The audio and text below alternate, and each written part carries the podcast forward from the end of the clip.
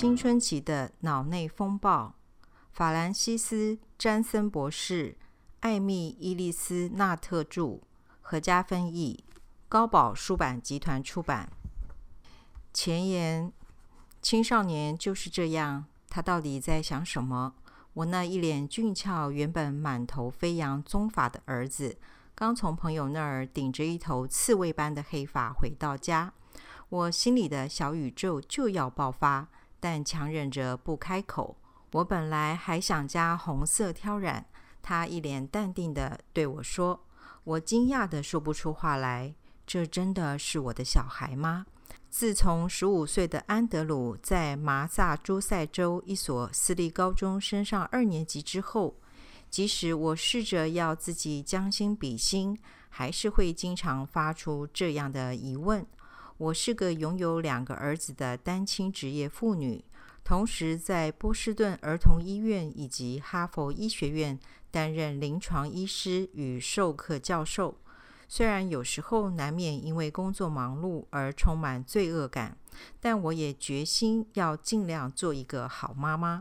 毕竟我是小儿科脑神经医学界的一员，也经常进行许多脑部发展的相关研究。小孩的大脑可是我的专业啊！然而，我那天真的大儿子就这么突然变得陌生，让人猜不透，还坚持特立独行。他刚从一间校风传统、每天得穿外套、打领带的中学，转到一所教学创新的高中。他一进入这所学校，立刻毫无违和感的融入。其中之一就是全身上下的穿着打扮。一般人可能会用“非主流”这三个字来形容，就让我打开天窗说亮话。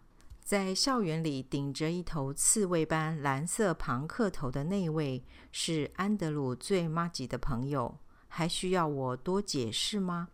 我深吸一口气，试着冷静。我知道对他发脾气只会让事情更糟，甚至让我们母子之间产生更大的嫌隙。至少他还愿意真的在做傻事之前知会我一声，这可是一个好机会，我当然得赶紧把握。市面上那些便宜的染发剂说不定会损伤你的头发，不如让我的美发师帮你做挑染吧。我提议，既然付钱的人也是我，安德鲁欣然答应。我的发型设计师外表看起来就有点朋克摇滚的调调。他很用心的帮安德鲁做造型，完成的样子真的很棒，好到连安德鲁当时的女朋友都想染一模一样的颜色。那女孩选择自己动手，效果想当然根本无法相比。现在回想起那段日子，我发现我对儿子在这段暗潮汹涌、动荡不安岁月的了解，根本全是个误会。他房间地板正中央高高隆起的是堆肥还是脏衣裤？安德鲁似乎被卡在童年和成人的通道上，进退不得。他无法控制自己起伏的情绪和冲动的行为，但是在外表体态和智能上却又像个大人。他试着找出自己的定位，然而唯一可用的基本参数是他的外表。身为安德鲁的母亲及神经科学专家，我以为自己完全掌握了家里这位青少年的脑袋，也知道他到底在想些什么。然而，显然并非如此。我甚至连他脑袋外的事都搞不定。所以，肩负着母亲和科学家双重身份的我，决定自己应该必须要找出答案来。就专业上而言，我当时做的主要是婴幼儿大脑的研究。研究室里进行的大多专注在癫痫与大脑发展方面的实验，同时也有一些神经医学的跨领域研究。简单来说，就是尝试为脑部疾病开发新的治疗方式。但在一转念间，我有了一个崭新的科学实验对象和方案：我的儿子们。我的小儿子威尔只比安德鲁小两岁。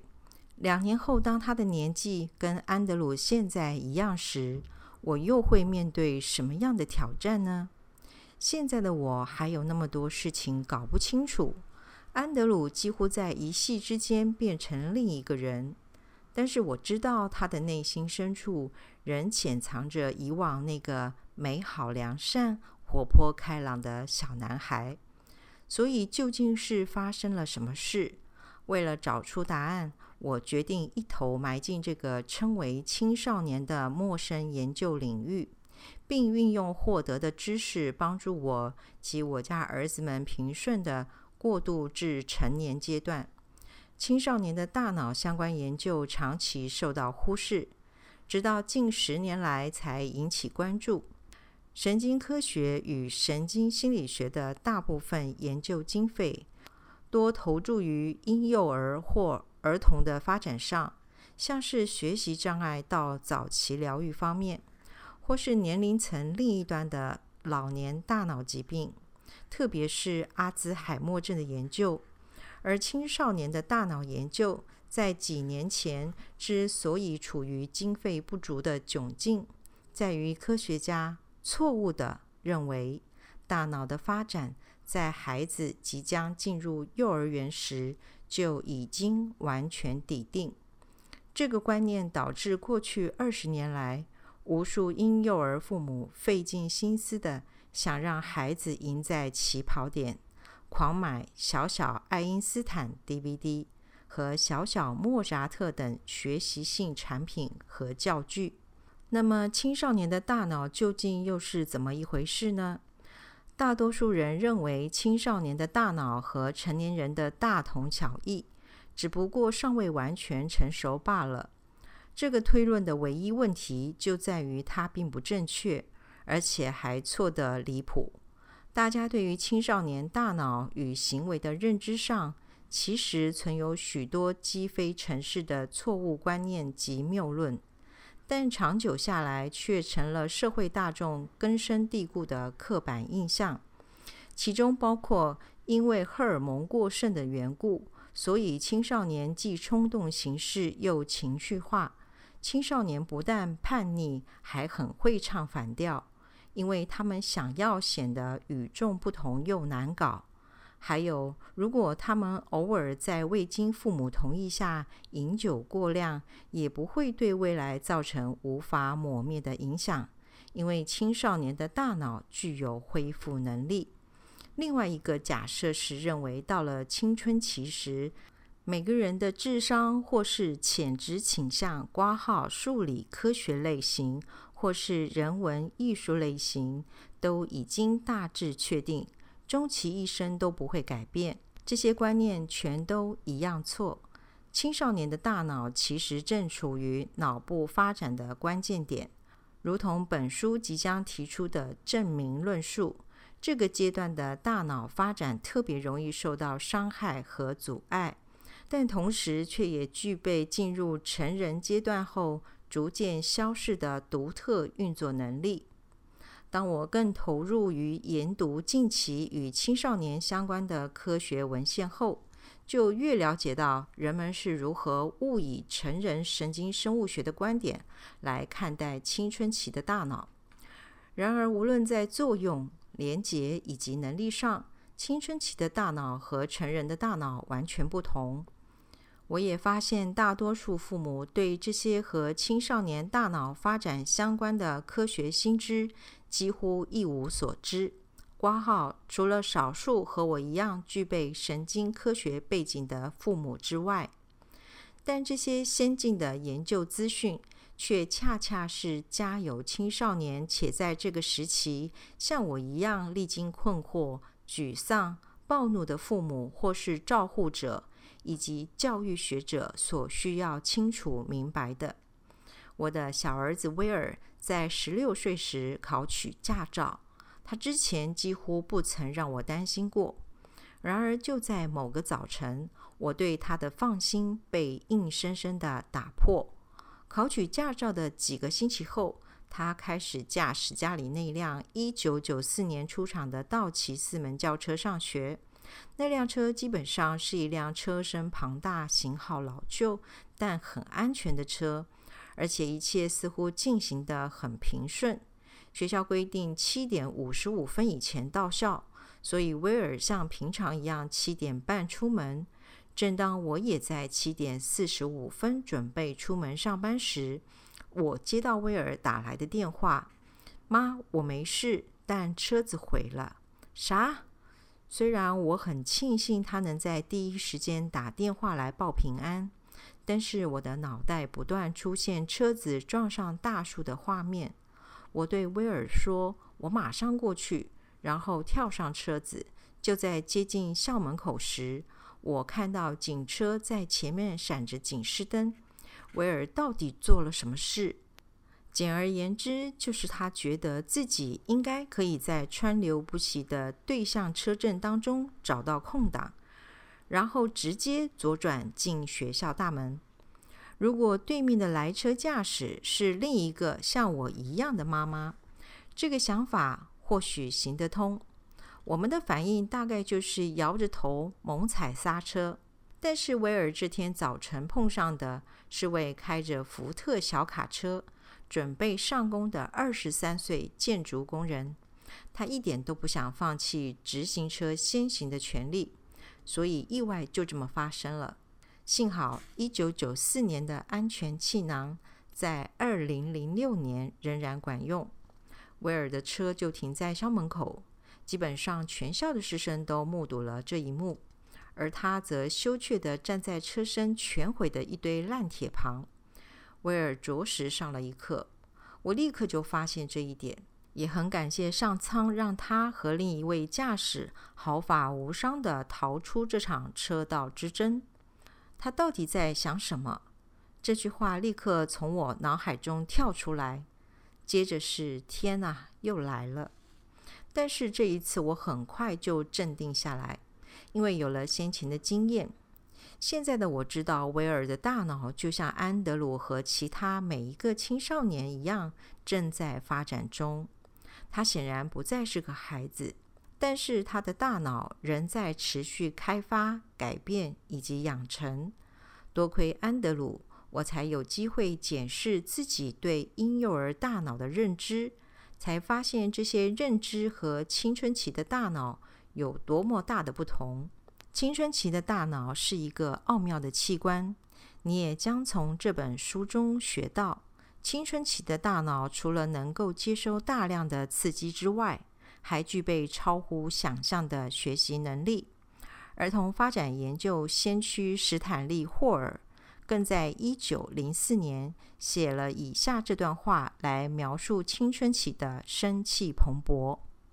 这几年是生命中最美好的十年，没有哪个年龄阶段如这十年般极尽努力的想成为最好、最有智慧的成年人，也没有哪个年龄阶段能在缺乏灵性的灌溉下，无论种子的良莠，都能扎下深厚的根基、茂盛的成长，或是迅速确实的结果。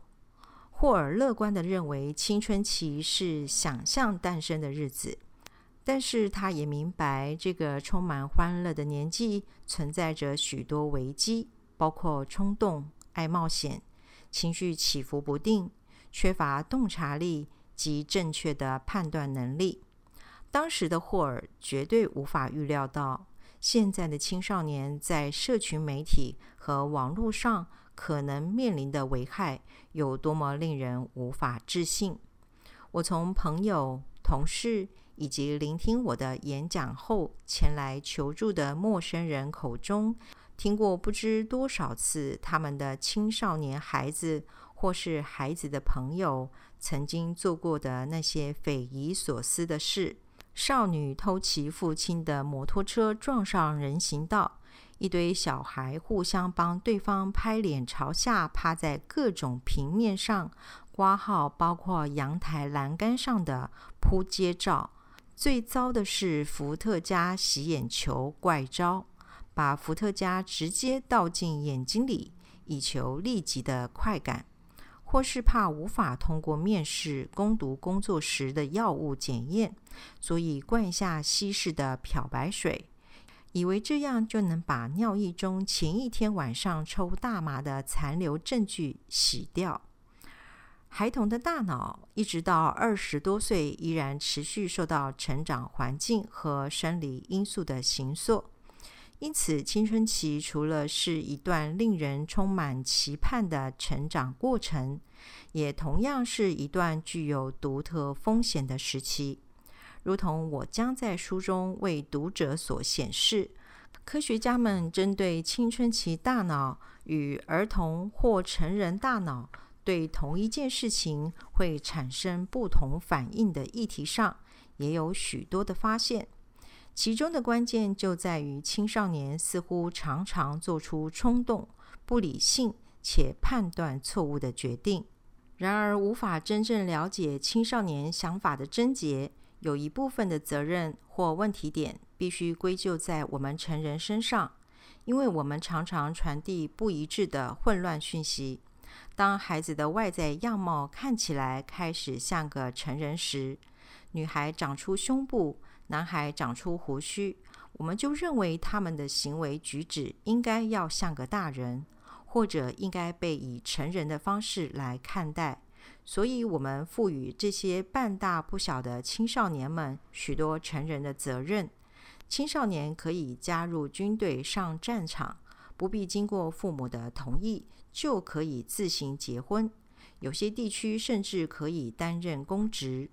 最近几年，至少就有七位青少年在美国的纽约州、宾州、爱荷华州、密西根州以及奥勒冈州的小镇当选市长。美国的法律也常常将青少年与成人一视同仁，特别是那些犯下暴力案件并被裁定由成人法庭审理的青少年。但是在很多情况下，我们又拿青少年当孩子看待，或是觉得他们不像成人那么有能力。我们该如何将这些互相冲突的讯息合理化？合理得了吗？我在过去两年里跑遍全美各地，针对家长、青少年、医师、研究员以及心理咨商师进行演讲，说明与青春期大脑相关的这项新科学所带来的利与弊。听众当中的无数家长和教育学者、挂号，还有一些青少年给我的大量回馈，正是促使此书诞生的动力。他们都想分享自己的故事，想问问题，更想要了解如何帮助孩子，甚至在过程中也帮助自己度过这段令人兴奋也倍感困惑的人生阶段。事实上，我从自己的两个儿子身上学到，青春期的青少年绝对不是什么外星生物，只是被误解罢了。他们不同于其他年龄层的孩子。但是这些不同有着极其重要的生理与精神发展上的缘由。我将在这本书中解释青少年的大脑为何一方面拥有绝佳的优势，但另一方面却又潜藏着无法预知与确认的弱点。我希望读者能将这本书当做一本手册，一本用来照护并滋养青少年大脑的使用者说明或生存指南。我想做的不只是让成年人更加了解青少年，而是提供实用的建议，好让父母们能够帮助自己的青少年孩子。因为在这段充满惊奇又变化莫测的人生阶段里，青少年不是唯一参与其中的人，家长、照护者还有教育学者都包括在内，我也是，而且还历经了两次。兴奋、困惑、震撼的感受同时袭来。身为父母，我们必须在这段有如云霄飞车般起起伏伏的过程中咬紧牙关。幸好，大部分的暴冲会渐渐缓和下来，渐渐趋于平顺，然后留下许多美好的故事，留待日后细细回味。十年前的我逐渐明白。身为青少年的母亲，其实跟照顾一个过度发育的孩童没有什么两样。我对自己这么说：“好吧，既然如此，就让我们一起努力。”我开始花心思在安德鲁身上。我记得有一次，在他高三那年，学校的考试就快到了，但是他花在运动和参加派对上的时间比读书和做作业还多。我是个科学家，我知道学习是一种认知经验的累积，每一个新知识都来自于旧知识打下的基础，所以重点在于必须努力跟上进度，时时温故知新。于是我拿出安德鲁的课本，仔细研读每一个章节，然后在一本笔记本正面的每一页写出一个问题，让安德鲁解答；背面则写下正确答案。安德鲁那时候需要的是一个示范，一个学习的对象以及规律。这件事对他和我都是一个转泪点。安德鲁领悟到，他真的需要努力。坐在书桌前解题才会学到东西。他也了解到，把所有东西摊在床上用功，效果并不好。他需要在一个更有规范的情况下有效的学习。所以，当他坐回书桌前，准备好纸笔、削铅笔机，学着自我管理。当时的我有能力进行有计划的学习。但是安德鲁还无法做到，所以他需要外在的协助。而一个经过规划的学习环境能够帮助他学习，他也慢慢从中建立习惯，最后甚至可以一连在书桌前端坐好几个小时。我是怎么知道的？因为我就在一旁随时观察。我还知道这样的学习方式正是场地依赖学习。挂号一种依赖情境脉络的认知学习风格典型范例。根据科学家的研究证实，想要掌握最佳学习记忆的方法，就是回到当初学习的地点。以安德鲁的例子来说，那个地点就是他房间里的书桌。青少年拥有高度的学习兴趣，这部分在之后的章节会有更详细的解释。他们的大脑已经为接收知识做好了准备，所以学习的地点和方法就变得格外重要。给他们一个可以安静做功课的地方，是每一个父母都可以帮助青少年的事。此外，家庭作业是孩子必须在家完成的主要事项之一。而身为家长的你，你不需要具备硕士或博士学位。就能够陪家里的青少年一起专注于他们可能已经忽略好几个月的科目。你，你可以帮他们检查作业，找出文章中的错字，或至少确认书桌前的那张椅子坐起来还算舒服。还有，假使家里的青少年想要改变一下形象，但是你，你。又找不到很酷的发型设计师来做红色挑染，那么至少让他们在家自己染，尽可能允许他们做那些不具伤害性的尝试，因为他们要是叛逆起来，可能会惹出更严重的麻烦。你，你的目标是赢得全面的胜利，而非那些无关大局的小抗争。这个阶段的重点是在帮助青少年安然度过他们天生必须经历的那些冒险，并避免导致长期的负面影响。青少年时期是一段绝佳的试炼期，可以从中测试出孩子的强项与长处，同时补强那些需要注意的弱项。你，你不应该做的是嘲笑、批判、反对。或是轻视他们，而是必须想办法了解孩子的想法。每一个青少年都会遇到困境，这时候就是你你提供帮助的大好时机。机会可多着，像是忘记把书带回家，重要的字条胡乱捏成一团压在书包底下，写错作业等等。有时候，或者应该说大部分的时候。他们不懂得安排规划，也不会特别注意周遭发生的枝微末节，所以期待青少年自己想办法完成作业，的确是有点强人所难。你、你的青少年孩子不会每一次都乖乖接受你的建议或规劝，但是除非你，你经常参与孩子的生活，也了解他们的学习方式，否则就不应该贸然批评。其实，青少年们对自己无法预料的行为以及大脑这个尚未稳定的工具，也同样感到疑惑，只是他们不会说出口。因为自尊心和形象是青少年非常在意的两件事，他们还无法坦诚地面对自我，也无法严以律己。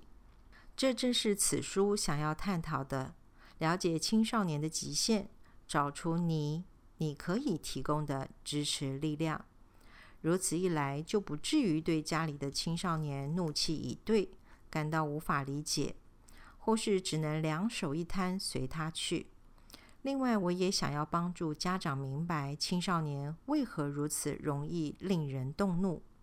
本书的大部分内容会让你你感到惊讶，因为家长们大概以为青少年执拗的行为是可以或应该能够控制的，可能也认为他们对周遭事物的漠不关心或愤怒或吊儿郎当的态度，全都是发自于内心。还有，他们不愿意聆听大人的意见，不肯做我们请求或要求他们做到的事，根本就是故意的。就让我再说一遍，以上所说的一切没一句正确。在这本书即将带领你你踏上的旅程中，可能会让大家受到几次惊吓。不过，我保证抵达旅程的终点时。各位会对青少年的大脑运作模式有深刻的了解，到时候也拥有足够的智慧与理解力，开启与家中青少年孩子的良性互动。由于国内外有许多研究数据尚未被翻译成一般大众所能理解的资讯，所以我也尽其可能的。在这本书中提供真实科学期刊所刊载的确实资料。青少年时代非常重视资讯，所以和他们交谈时最好能提供实际数据。此外，书中特别穿插许多辅助的图示，帮助读者理解青少年本身的优点与弱项。外界对青少年一直存有许多毫无事实根据的观念。这些错误的刻板印象需要被厘清。本书的出版即将试图打破这些迷思，并带领读者一起探索科学的新知。为了让这本书达到真正的效益，请读者务必谨记以下这个简单的规则：首先，从一数到十。在我养育儿子们的那段时间里，这个规则成为我的不二心法。其中的意义不仅只是深呼吸而已。我在职场生涯中曾经参加多次的领导力课程，在这些课程里不断被提到的就是“做好准备”这句童子军座右铭。我也从中知道，美国企业家花在会议准备的平均时间约为两分钟，但是一般人光安排开会所花费的时间。大概就比花在思考会议中该说什么话、该做什么事的时间还要长。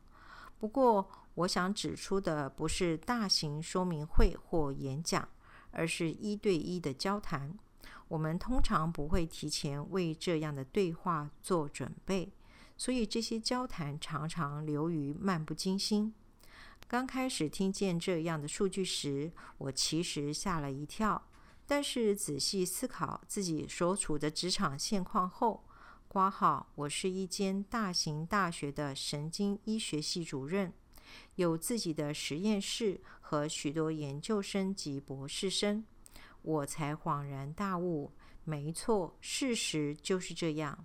我几乎不曾花时间事先计划或演练和同事或学生之间的一对一交流。然而，这些较为亲密、更加直接的互动，往往是一个组织成功的重要关键。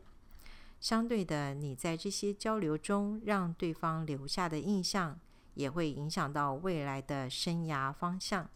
这就是为什么事先计划会如此重要的原因。建议大家至少花比几分钟更长的时间，想想看对方在这些交谈中会有哪些反应。先在脑海中想一遍自己想要说的话。然后想象对方可能会有哪些反应。现在想象那个对方是你，你的青春期儿子或女儿，并做好接受正面及负面回应的准备。这么做能在当下帮助你，你引导你，你选择接下来要说什么话或采取什么行动。无论面对的是同事、员工。还是青少年儿子或女儿，如果无法保持冷静，或是失去理智，就会失去他们对你你的信赖。阅读本书能够让父母、师长，或是与青少年照护有关系的任何人，拥有正确的事实根据。因为想要改变青少年的行为，极大部分的关键就在我们身上。所以，我们必须拟定行动计划，找出适合自己家庭和孩子，同时也能达到我们的需求和希望的行动模式。记住，你你是家里的大人。假如你你的孩子仍未满十八岁，你你在法律上就必须为这个小孩负责，当然也得提供他或他。一个适当的环境，所以请扛起带领的责任，掌握主导权，试着站在青春期儿子和女儿的角度上思考，直到他们自己的大脑完全可以胜任为止。人类大脑最重要的部分，衡量是否该有所行动、判断情势并做出决定的位置，就位在前额的正后方。称为额叶，这是整个大脑最慢发展的部位。这也就是为什么在青少年的大脑尚未完全连上线之前，你你需要当他们的额叶。不过，我想给大家一个最重要的建议，那就是参与孩子的生活。我极端爱着家里的两个儿子，但是当他们成为青少年之后，我再也不能像他们小时候那样操控两个人去做我想要他们做的事。毕竟孩子都长大了，我现在不可能直接伸手将两个人抱到我要他们待着的地方。因此，当孩子离开童年后，我们也失去加诸在他们身上的行为控制能力。而在他们进入青春期时，我们最有力的武器就是提供建议和说明，并树立一个好榜样。如果说我从这两个男孩身上学到了什么，那就是无论他们看起来多么漫不经心或是一团乱，无论他们数不清有多少次忘了把作业带回家，他们其实都在观察着我们，默默用双眼打量着他们的母亲。或是身边的其他成年人，我在后面的章节中会针对这部分再做深入的探讨。最后，容我向大家报告，我的两个儿子顺利脱离了青春期，我的这段旅程也平安落幕。目前，这两位前青春期少年的近况如下：安德鲁在二零零一年拿到卫斯理大学量子物理学的硕士学位。